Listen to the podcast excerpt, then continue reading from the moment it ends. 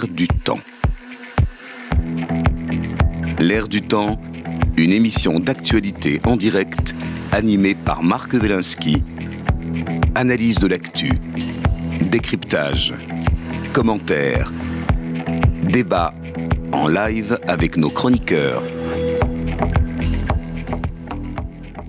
Du temps, bonjour, vendredi 17 novembre 2023, nous parlerons aujourd'hui du travail.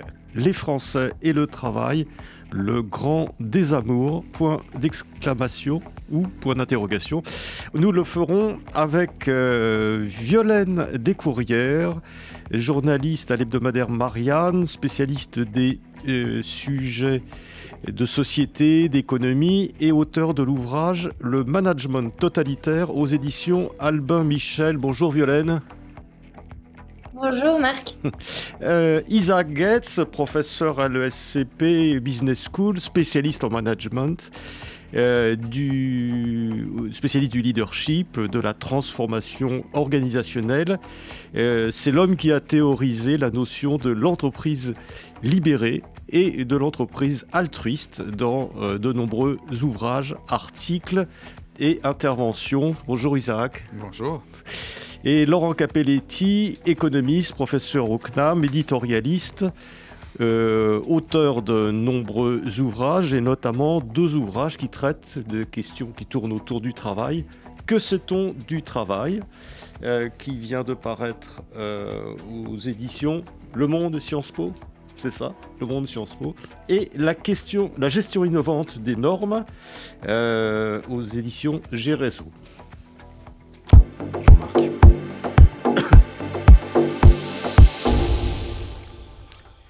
Depuis l'épisode du Covid, mais probablement depuis beaucoup plus longtemps, il semble que les Français boudent le travail.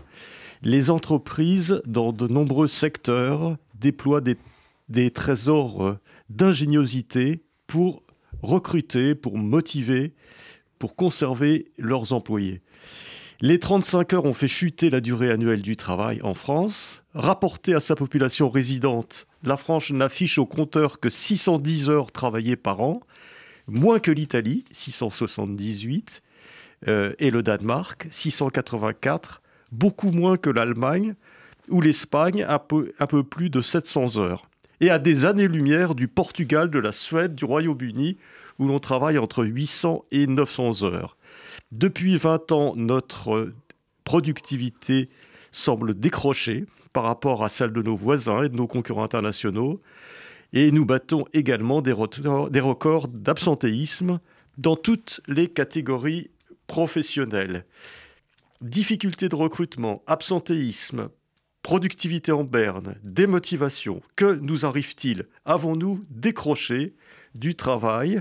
Avons-nous collectivement choisi de moins travailler, d'exercer notre droit à la paresse, pour reprendre le titre d'un célèbre livre de Paul Lafargue, publié il y a un siècle et demi euh, Mais dans ce cas, comment continuer à financer les services publics et les prestations sociales dont le coût pour la collectivité est dans notre pays l'un des plus élevés au monde?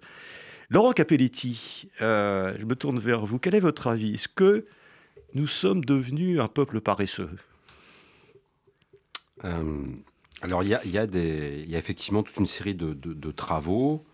Euh, on, en discutait tout à l'heure on a l'ouvrage du chroniqueur économique Pascal Perry, Génération farniante. On a euh, des travaux sur la génération Z, hein, des nouvelles générations, euh, qui, disent effectivement, qui, démontrent que euh, on a une espèce de, alors, moi je qualifierais ça d'abstentionnisme hein, au travail. On a, on a encore évidemment euh, certains euh, jeunes et nouvelles générations qui sont, qui sont motivés, mais la plupart sont perplexes, dubitatives, euh, voire en fait fuient le, monde du travail.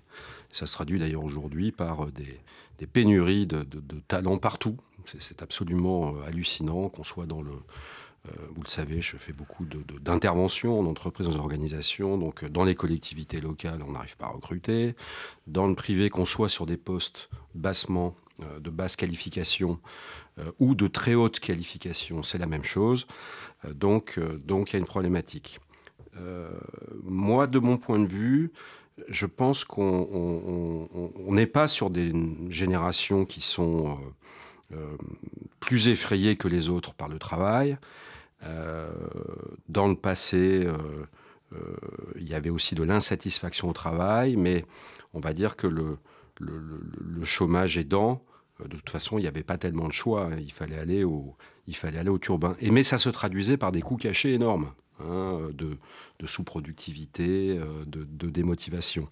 Non, je pense que ce qui se passe, c'est vraiment euh, la prise de conscience que globalement, hein, il y a des exceptions bien entendu, mais on va dire que les, les, modes de management, les modes d'intéressement des personnes au travail, des managers, des dirigeants, dans le privé globalement, il y a des exceptions bien entendu, euh, et dans le public, hein, où il y a, on va dire, un, management qui est resté très euh, Fayolo, Weberot, Taylorien, euh, par la procédure très dépersonnalisée.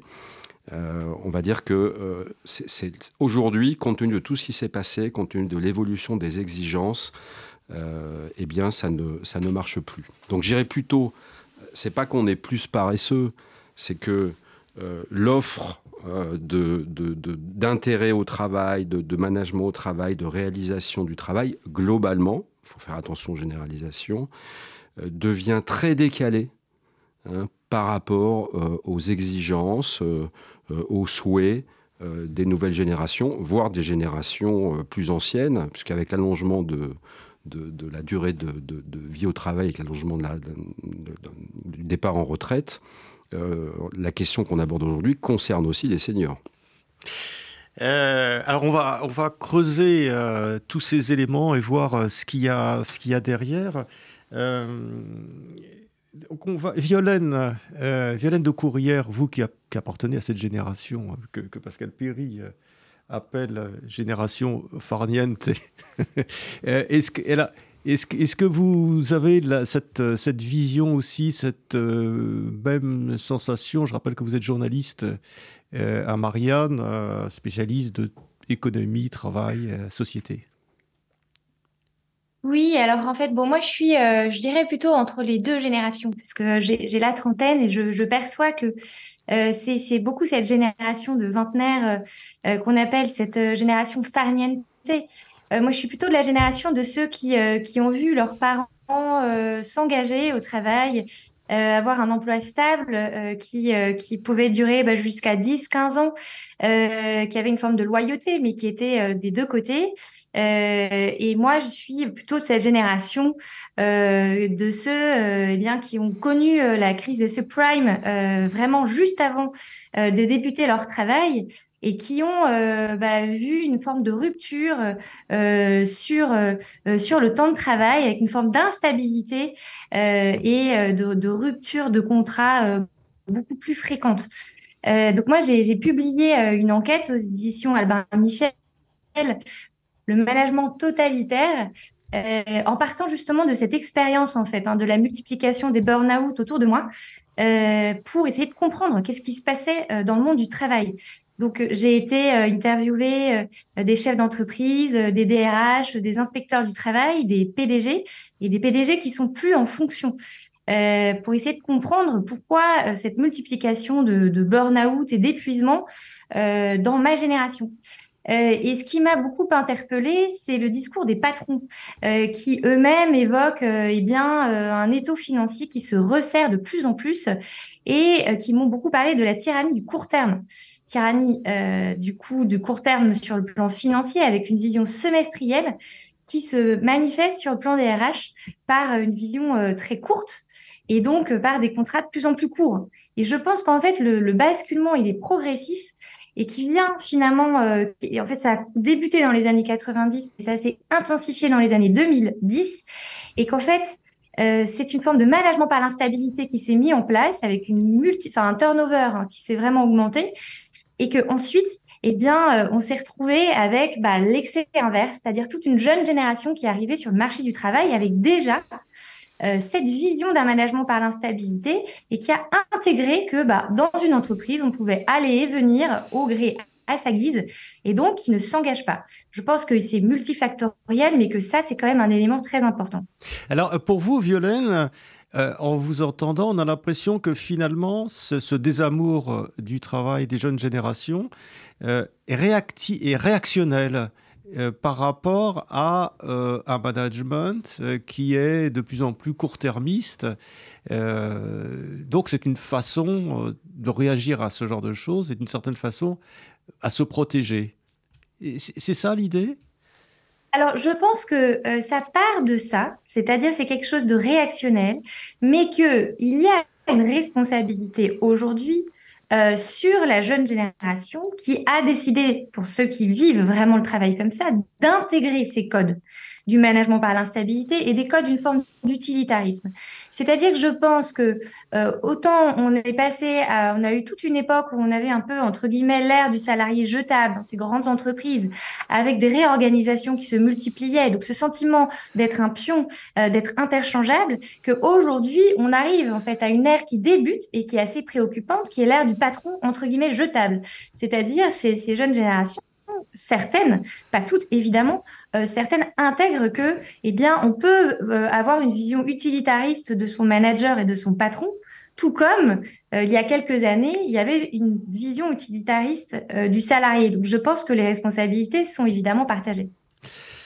Isaac Goetz, alors le, ce portrait d'entreprise que nous a esquissé Violaine, il est loin euh, il est loin de l'entreprise libérée euh, et encore plus loin de l'entreprise altruiste. Est-ce que vous partagez aussi cette, euh, cette vision de l'entreprise court-termiste qui aurait suscité d'une certaine façon une nouvelle génération beaucoup moins, beaucoup moins engagée et beaucoup plus volatile? Alors, merci Marc. Euh, pour euh, vos questions. Donc, je, reprends un tout petit peu deux thèses de départ de l'émission euh, sur le fait qu'il y a un rapport qui est changé depuis la Covid et qu'en France, il y a des phénomènes très particuliers. Alors, j'étudie les entreprises depuis à peu près sur le terrain, hein, depuis 35 ans. Donc, j'ai étudié personnellement hein, sur le terrain probablement 400, 500 entreprises. Et puis, j'ai aussi un regard euh, historique. Ce que moi je constate est que c'est ce qu'on décrit ici euh, n'est pas pour moi un phénomène depuis la Covid, ni un phénomène français. Euh, la situation en France, selon les chiffres, les sondages et les recherches, n'est pas brillante. On est parmi les mauvais élèves de, disons, l'Europe occidentale, du monde occidental, mais on n'est pas les pires. Euh, et euh, malgré, ou bien qu'il y a des variations évidentes hein, entre les pays, aussi selon les tranches d'âge, euh, les chiffres sont constants, et depuis des décennies. Donc c'est pas un phénomène euh, récent. On peut, c'est pas un phénomène récent euh, du tout. Même je vais aller même plus loin.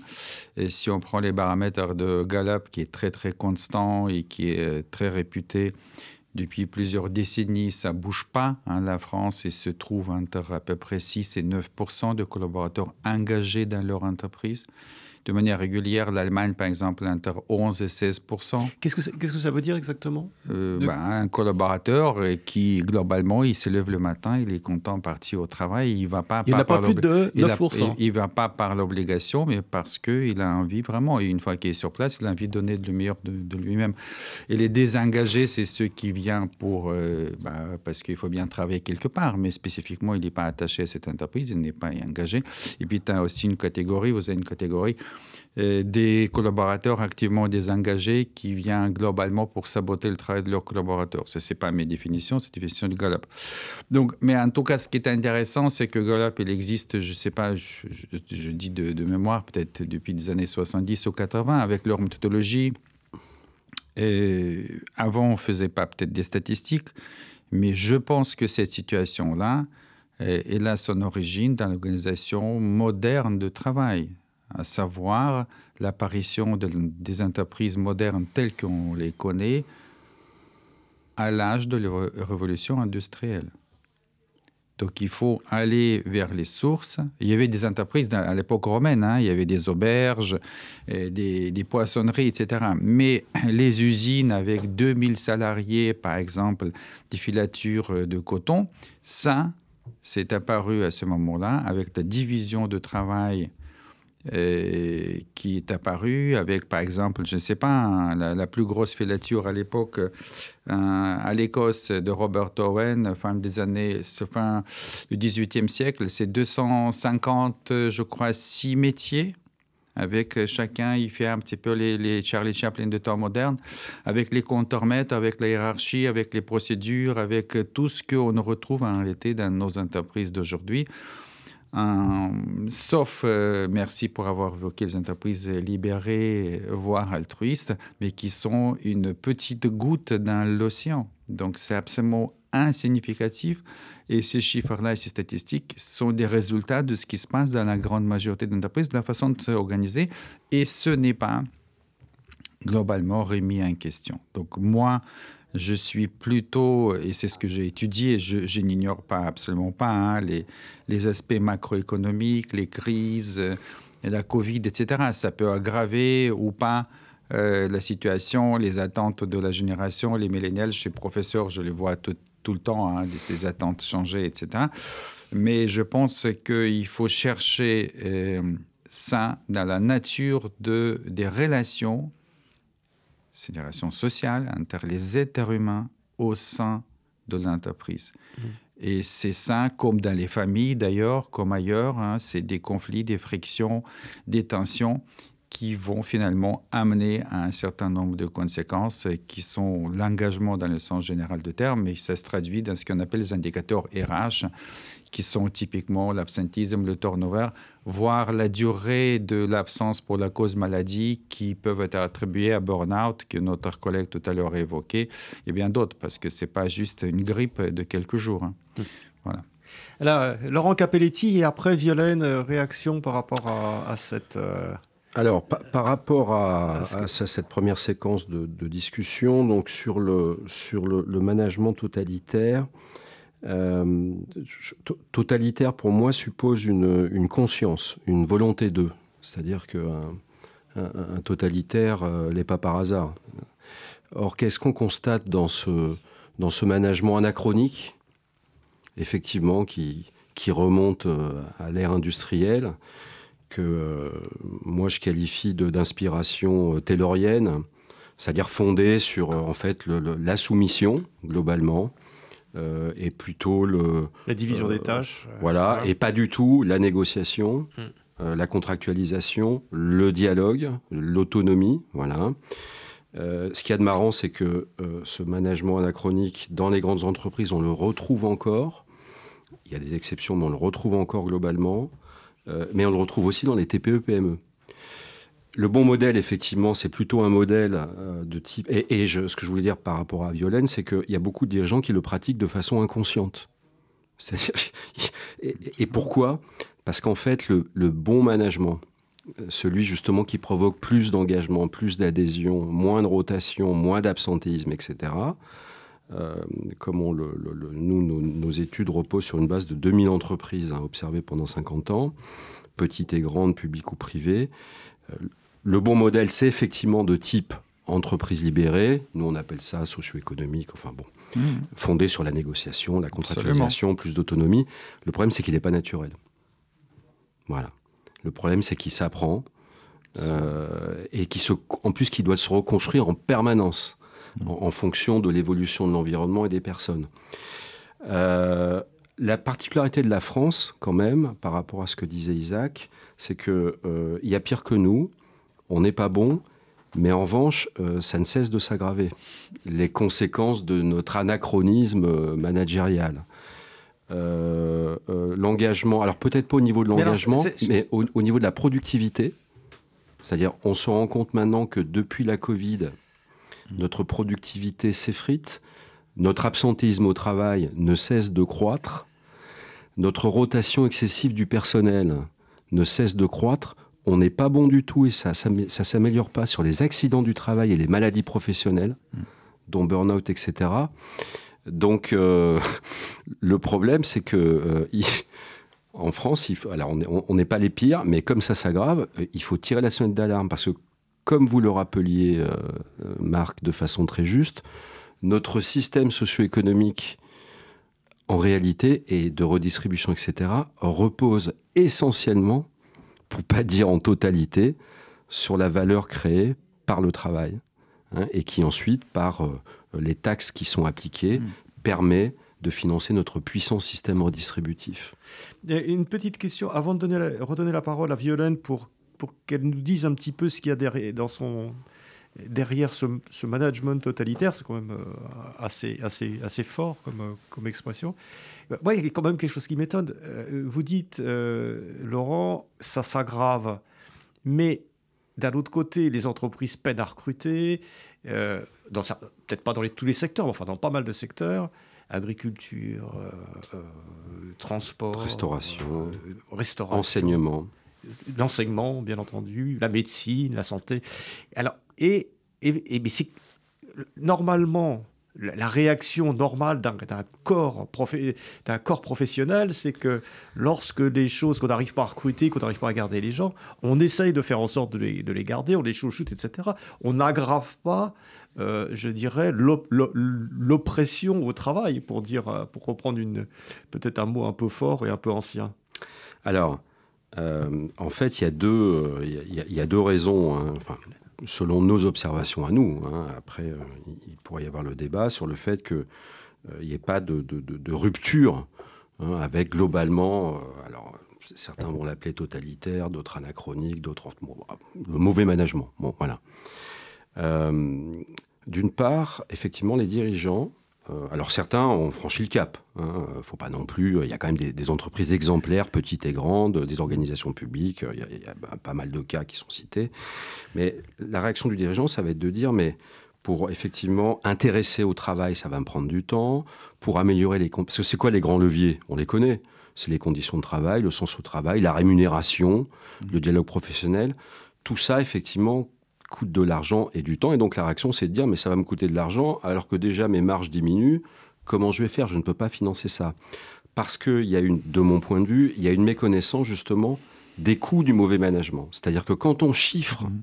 quand on chiffre, y compris dans une boulangerie, jusqu'à un grand fabricant industriel, quand on chiffre en fait les coûts de ce mauvais management, c'est très largement supérieur aux investissements pour l'améliorer. Mais ça, c'est pas connu. Voilà. Mais est-ce qu'on l'enseigne pas dans les écoles dans lesquelles vous, non, enseignez Non, parce que le, le, le, management, est une, le management est une discipline. Enfin, moi, je l'enseigne. Euh, Isaac, j'imagine aussi, et puis euh, Violaine probablement. Mais le, problème, c'est que le, management est une discipline jeune, très très jeune, que d'aucuns d'ailleurs ne considèrent pas comme une science, c'est-à-dire euh, capable de générer des connaissances faisant consensus. On a beaucoup de charlatanisme c'est un peu la médecine il y a 600 ans, quoi. Euh, on a beaucoup de charlatans, euh, voilà, qui vendent n'importe quoi, qui racontent n'importe quoi. Donc il y a beaucoup de confusion. Euh, et puis la deuxième raison, la première raison, c'est ça. Hein, Et la deuxième raison, c'est, je pense,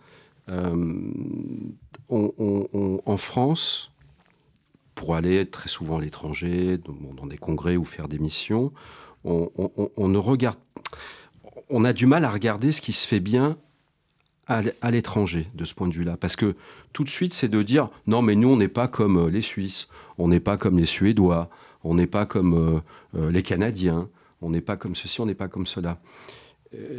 c'est pas vrai, il y a du générique et on se rend compte que, pour reprendre la discussion qu'on avait, on a quand même des pays, de ce point de vue-là, euh, qui se débrouillent quand même nettement mieux que nous. Et justement, quand on analyse un peu plus finement les styles managériaux de leurs petites entreprises jusqu'aux plus grandes, euh, on, observe en fait des modes de management beaucoup plus tournés vers le dialogue, vers l'autonomie, vers la négociation et des rémunérations plus élevées.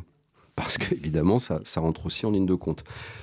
Juste, je conclus là-dessus ça vaudrait le coup, et on en a déjà discuté, Marc, hein, de faire une émission sur le sujet. Euh, moi, je pense quand même en France que quand bien même on améliorerait très significativement la qualité managériale partout, ça permettrait de réduire l'absentisme au travail, ça permettrait d'améliorer la satisfaction au travail, ça provoquerait de très bons résultats. Mais la grande question, c'est est-ce qu'au bout du compte, quantitativement, on n'a pas quand même une problématique en France par rapport au système que nous avons construit? C'est-à-dire, euh, au bout du compte, est-ce qu'il manquerait pas quand même de, talent Mais ça, pose la question donc de l'immigration, bien entendu. Euh, Violaine, euh, donc ce, management totalitaire, vous l'avez vraiment, vous l'avez vraiment rencontré alors? Parce que c'est quand même, c'est quand même un mot fort. Je rappelle que c'est le, titre de votre, de votre ouvrage. Hein. De ce livre. Donc, euh, avant d'être euh, journaliste, donc moi j'étais salariée. Hein, euh, le journalisme, c'est une reconversion pour moi. Et j'étais salariée dans une agence de, communication. et, et, à ce moment-là, eh bien, j'ai rencontré une personne qui, dont le mari a fait un, un grave burn-out. Et au moment où elle a appelé son, le manager de son mari hein, pour lui signifier que son mari était vraiment en incapacité d'aller travailler, euh, elle lui a demandé, donc au manager, pourquoi ce dernier avait harcelé son mari, donc supprimé ses vacances au dernier moment, euh, envoyé des mails intempestifs, etc. Et ce dernier a une réponse, moi, qui m'a scotché. Il a dit, c'était le process. Et en fait, je me suis dit, si, euh, eh bien, euh, un management par le harcèlement est un process, euh, ça veut donc dire que des personnes, parce que ce manager-là était sûrement quelqu'un de très sympathique euh, à la base, hein, en viennent à oublier de penser dans leur management. Et donc, je me suis interrogée sur cette question et j'avais été extrêmement marquée quand j'étais en classe préparatoire par la, lecture de Eichmann à Jérusalem, qui a été écrit par Hannah Arendt en 1961, et où elle avait écrit cette phrase extrêmement forte. Eichmann est un homme qui a oublié de penser, est un homme ordinaire qui a oublié de penser. Alors, évidemment, euh, c'est absolument incomparable euh, de, de, de, de, parler de management par rapport à la Shoah, évidemment. La question, c'est juste la question de, de l'oubli de penser euh, m'interpellait. Euh, parce que je pense qu'une des racines du mal, euh, la banalité du mal, c'est cela. Donc on n'est évidemment pas sur un mot, euh, le mot totalitaire. Euh, il faut le moi je le décorrèle de la dimension historique, mais je, suis partie sur l'oubli de, de penser comme une banalité du mal à l'origine de, ces épuisements professionnels et puis ensuite de ce désamour. Et lorsque j'ai été euh, interrogée, euh, j'ai été voir donc, des, des, des, patrons, des anciens PDG, je leur ai posé cette question totalitaire en me disant qu'ils allaient euh, lever les yeux au ciel parce que c'est un mot qui, qui me paraissait vraiment euh, énorme.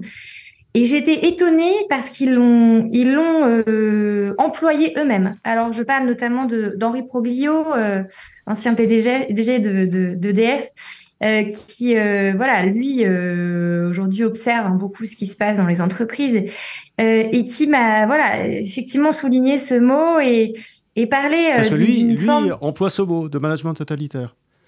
Oui, exactement. Alors évidemment, en parlant, en, parlant des managers de, de sa génération.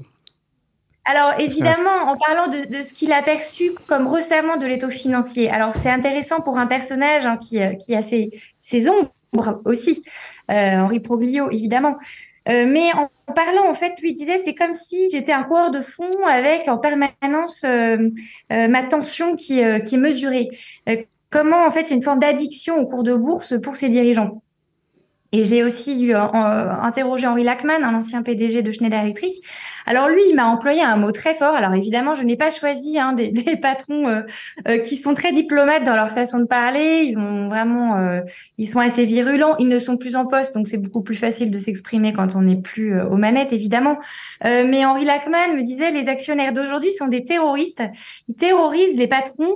des terroristes ou des terroristes des... sont des terroristes. Des ah terroristes. D'accord financiers, évidemment. On décorrèle également euh, de, de, de, de, tout euh, point historique, euh, mais je trouvais ça assez intéressant, c'est-à-dire de, percevoir qu'il y a en fait une espèce de basculement progressif avec des actionnaires, les actionnaires n'ont jamais, ça, ça, a toujours été évidemment un monde qui demandait de la performance et qui était saine, hein, qui était sur le long terme, puisque que euh, si on regarde euh, les actionnariats, euh, il y a encore 20 ans, vous aviez des PDG qui étaient actionnaires des uns des autres, donc ils savaient ce que c'était que de piloter une entreprise, la réalité en fonction du secteur, en fonction de l'histoire de l'entreprise. Aujourd'hui, on a des espèces de fonds d'investissement qui n'ont pas de visage, qui vont demander un retour sur, sur investissement de façon décorrélée du secteur, de euh, l'histoire de l'entreprise euh, et, euh, et, et, de tout et de tout ce contexte-là. Et donc c'est et qui vont en fait piloter de la même façon une entreprise de d'EHPAD que une entreprise de yaourt. C'est il y a finalement cette, cette dimension de, de, de, se retrouver au niveau de l'actionnariat avec des gens qui ne sont pas dans le concret, qui ne sont pas sur le terrain. Et c'est ce changement de paysage-là que je raconte dans mon livre et qui finalement, euh, c'est, moi j'étais très étonnée. C'est vraiment la nouveauté, c'est de voir qu'en fait des patrons, alors j'en ai aussi interrogé qui sont en exercice, ont un discours virulent et en fait qui se perçoivent eux-mêmes comme des exécutants. Alors ils ont leurs responsabilités et c'est ça que je raconte aussi dans mon livre. C'est très facile de se mettre en position d'exécutant. Leur responsabilité, c'est de regarder vers leur équipe et de dire non à ce qui n'est pas réalisable. Euh, tout en ayant une stratégie de performance, mais en poussant pour qu'elle soit sur le long terme. C'est ça leur responsabilité. Et Violaine, je, vois euh, Isaac Getz qui n'a pas l'air euh, tout à fait euh, d'accord avec, euh, avec ce que vous dites, avec cette, euh, cette racine des actionnaires peut-être sur, sur ce C'est ma façon, je ne maîtrise pas toujours les expressions sur mon visage, mais ça ne veut rien dire que je suis mécontent. Et je peux être très content, et je fais des mous, comme ça les, les, voilà, les gens remarquent ça. Donc il ne faut pas que vous, vous. Non, j'ai un certain nombre de pensées, effectivement, des réflexions sur ce qui a été dit. Alors première chose que je vais ajouter, ou peut-être introduire, c'est que quand je dis que j'ai étudié des entreprises, en réalité, euh, c'est pas que des entreprises que j'ai étudiées, j'ai étudié beaucoup d'administrations. Euh, les phénomènes dont on en parle ici, ils sont présents, voire plus graves et plus virulents dans les administrations, dans la fonction publique, dans les collectivités, par exemple. C'est grave, vraiment très grave ce qui se passe là-bas. Et donc, euh, j'ajoute ça parce que les explications uniquement, uniquement par le fait que l'entreprise a une nature capitaliste, qu'il y a indéniablement euh, financiarisation de l'économie, etc., n'explique absolument pas de ce qui se passe dans les collectivités et bien d'autres hein, que je, suis, je œuvre aujourd'hui. Hein. c'est tout un sujet de la transformation managériale dans la fonction publique. C'est un grand, grand sujet. Mais est-ce que ce n'est pas aussi un peu même, la même logique Y compris euh, aujourd'hui par le gouvernement d'aujourd'hui. Hein. C'est, mm. c'est un des grands, grands, grands volets aujourd'hui de la réforme. Et, donc, ça, probablement, c'est, c'est peut-être à nos euh, auditeurs euh, de conclure, ça, encore une fois, avoir euh, davantage avec l'organisation de travail au sein des, effectivement, des entités, est-ce que ce sont des collectivités d'administration ou des entreprises, et qu'avec la nature euh, capitalistique ou, autre. Hein? Donc, c'est ça, c'est ma thèse. Donc, première chose. Deuxième chose, ça a été dit par rapport à la difficulté de, de Laurent en a parlé, de transformer ces entreprises-là. Donc je compare avec une métaphore. En réalité, ce qu'on demande à ces dirigeants, à ces leaders, c'est de rénover l'avion pendant qu'ils volent. Hein, c'est pas, ils ne peuvent pas mm. l'arrêter. Hein. Mm. Donc, c'est une tâche extrêmement complexe. Je suis spécialiste de leadership. Ce qui m'intéressait, effectivement, c'est pas de trouver, il n'y a pas des modèles, c'est de trouver justement qu'est-ce que font ces patrons d'entreprise, ceux qui réussissent, éventuellement ceux qui ne réussissent pas, pour transformer de manière radicale l'organisation de travail. C'est une tâche immense, c'est pas simple. Il y en a ceux qui ont failli. La plupart d'entreprises, d'ailleurs, euh, Laurent le sait, et que j'ai étudié évidemment, euh, sont des PME tout simplement parce que leur nombre, c'est 97% d'entreprises sont des PME. Même si en France, bizarrement, on est toujours focalisé sur CAC 40, c'est pas le cas en Italie, c'est pas le cas en Allemagne. C'est spécificité française. Et dernière chose euh, sur laquelle je, je veux réagir, et c'est pour moi quelque chose d'assez important, et, parce qu'on parle des mots un petit peu en France, on aime parler hein, des totalitaires. Laurent, il a dit naturel. Et c'est intéressant, il va apprécier ça. Et il dit que le management n'était pas naturel. C'est pas naturel. Et, il y a une autre dimension de ça. Moi, je dis que les entreprises qui sont fondées sur la confiance, sur ce qui Laurent appelle dialogue social, ce que moi j'appelle les relations sociales qui sont fondées hein, sur le respect, la confiance, l'écoute, etc., au sein de l'entreprise, en réalité, ce sont des entreprises naturelles. Pour qui? Naturelles pour les êtres humains qui travaillent. Hmm. Un être humain, quand il doit bâtir ses relations dans une association, dans sa famille, etc., c'est pas bâti sur la logique de domination. C'est pas bâti sur une logique d'autorité, une logique de hiérarchie. Alors peut-être on peut revenir quelques siècles en arrière, euh, etc. Peut-être c'était le cas, mais c'est c'est pas le cas depuis des décennies. Tandis que dans le monde de l'entreprise, en réalité, la façon dont les relations entre les êtres humains sont conçues ne sont pas du tout naturelles pour les êtres humains. D'où, effectivement, cette souffrance, les, tensions. On ne demande pas à la maison, euh, le même opérateur, s'il a besoin de prendre un prêt, et je ne parle pas de faire des courses, il ne demande pas de la permission du chef. Il ne demande pas de cinq signatures que l'on autorise. Il le fait. Tandis que dans l'entreprise, tout est organisé pour déresponsabiliser, voire infantiliser. Et c'est pas du tout pour les adultes. C'est pas naturel pour un adulte de 40 ans de demander la permission pour faire aller faire pipi. C'est pas naturel, ça. Hum. Laurent Capelletti.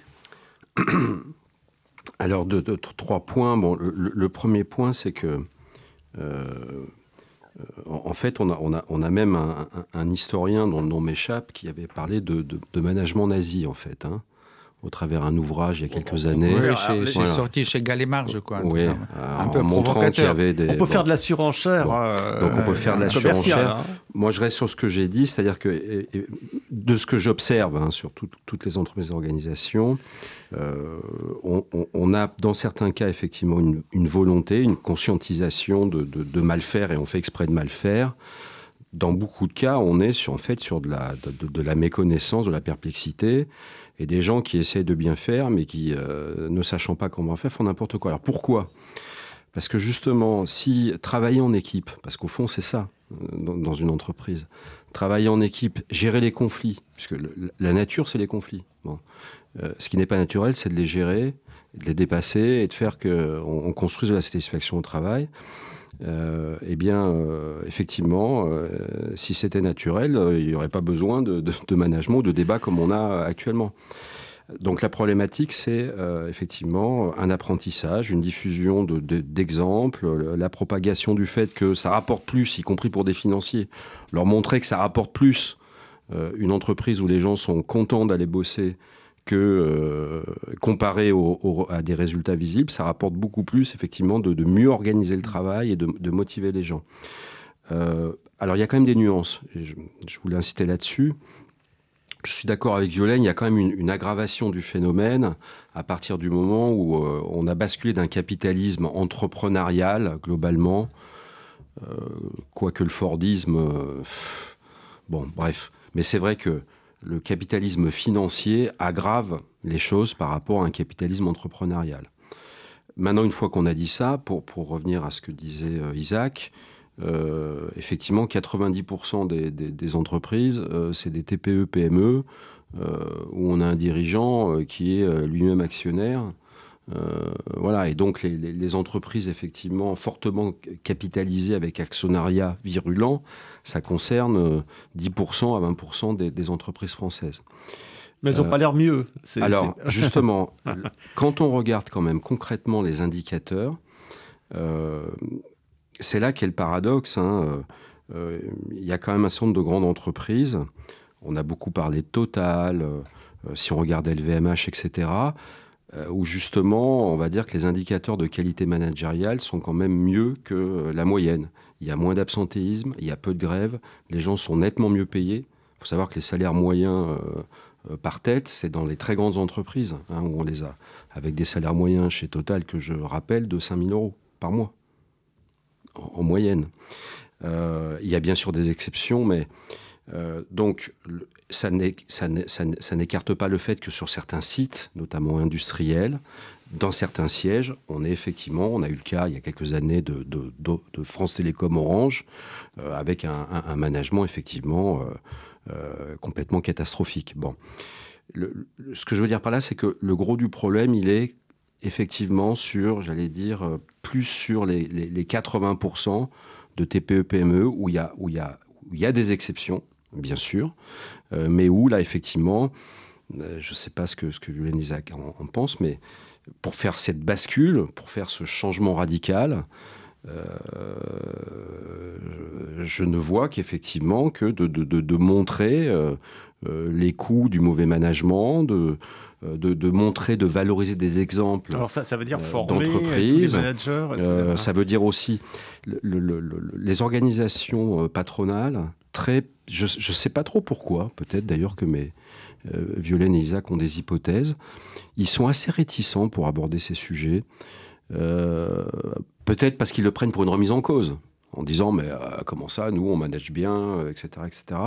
Peut-être que derrière ils anticipent le fait qu'on va leur demander des augmentations de salaire, des investissements en conditions de travail. Mais euh, euh, c'est vrai qu'à euh, la fois le, le, syndicat des, des, patrons des grandes entreprises et aussi des, PME, TPE, sont assez réticents pour se saisir de ces questions et être moteurs en fait. et ça ça, devrait grandement passer par eux.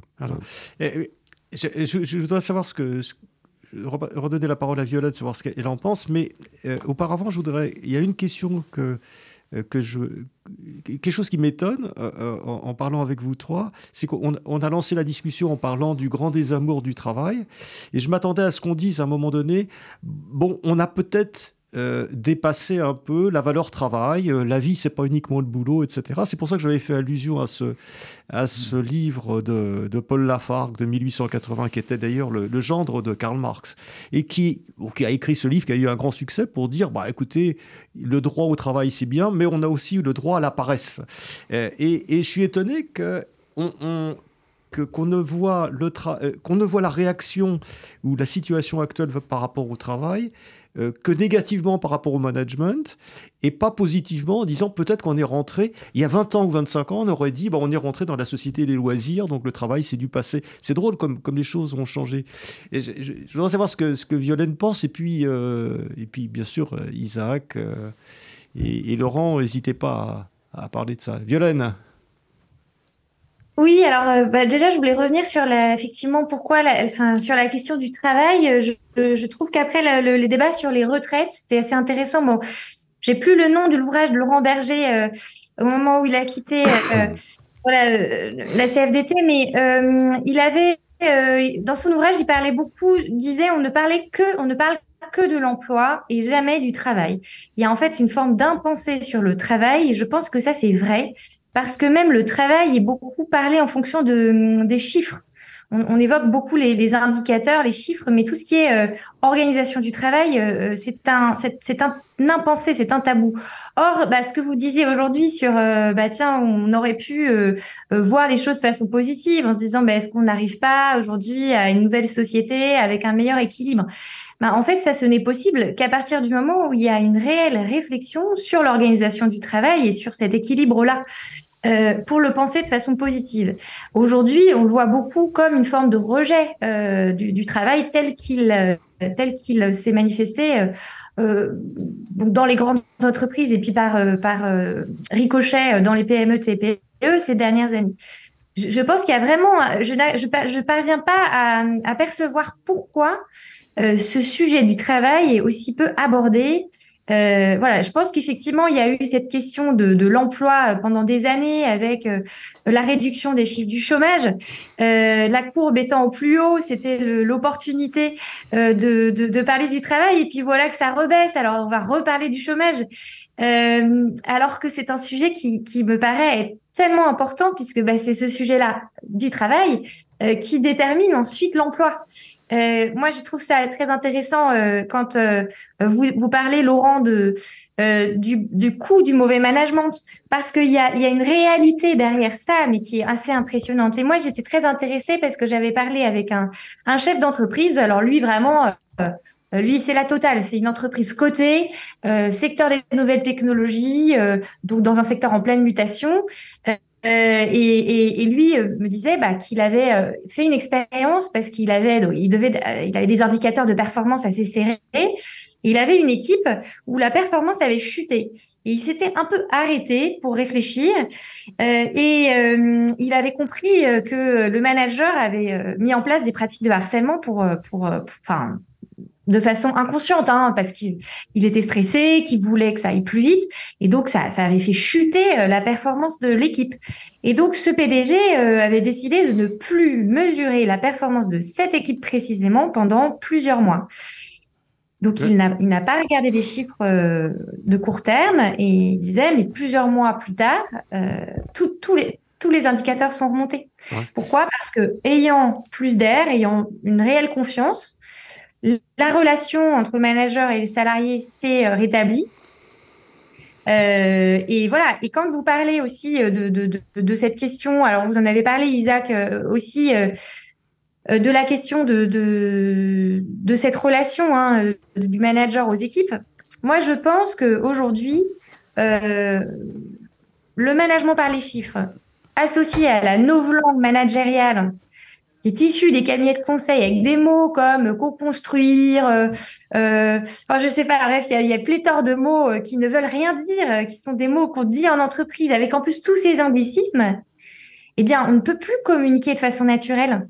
Euh, et ça, et, ça, c'est un, c'est une réelle détérioration de la relation humaine. On ne peut pas, euh, pas échanger comme euh, on parle aujourd'hui ici dans ce studio, vous voyez. Merci, oui, merci Violaine. Bah, ça va dans le sens un peu de, de ce que prône Isaac depuis depuis maintenant pas mal d'années. Isaac Goetz. Et puis après, je laisserai conclure Alors, Laurent je, Capelletti. Je... Quelques minutes. Je vais réagir sur plusieurs points qui étaient dits. D'abord, d'un tout ce travail que j'ai fait depuis euh, le mouvement euh, qu'on appelle en France de libération d'entreprises, parce qu'il faut le dire qu'il y a à peu près 400-500 entreprises, c'est encore fois c'est une goutte d'eau, mais c'est quand même le chiffre euh, un terme absolu, le plus grand dans le monde hein, de ces transformations d'entreprise. Hein. Euh, si on prend aux États-Unis, il y en a quelques dizaines. Hein, donc, à l'échelle, c'est quand même un pays beaucoup plus grand. Et j'étais en contact dans ce cadre de mon libération aussi avec beaucoup de syndicalistes. Je ne vais pas nommer quels syndicats exactement, y compris au niveau des fédérations. Mais il a dit clairement, et syndicats qui ont, disons, on n'appelle pas réformistes ce syndicat. Il a dit, nous, on a fait et continue de faire une grave erreur à mettre l'accent sur l'enveloppe de travail plutôt que sur le sens, sur le contenu de travail. Donc cette pensée-là et cette réflexion-là, je le sais et je connais tous les syndicats. Et mener au sein des syndicats, est-ce que c'est une réflexion majoritaire ou non Ça, c'est encore un autre débat. Euh, mais ces réflexions-là, elles, existent. Je vais faire euh, une réflexion sur l'histoire du dictat de marché. Donc ça, on l'entend à peu près depuis que la bourse existe, hein, le dictat des marchés euh, financiers, le court-termisme, c'est absolument vrai, avec un seul bémol, c'est que la relation entre les actionnaires et les patrons, c'est pas euh, euh, la, relation entre les maîtres et les esclaves. la question, qu'est-ce que font les patrons? Et je connais personnellement un certain nombre qui font des choses pour s'affranchir justement de cette domination.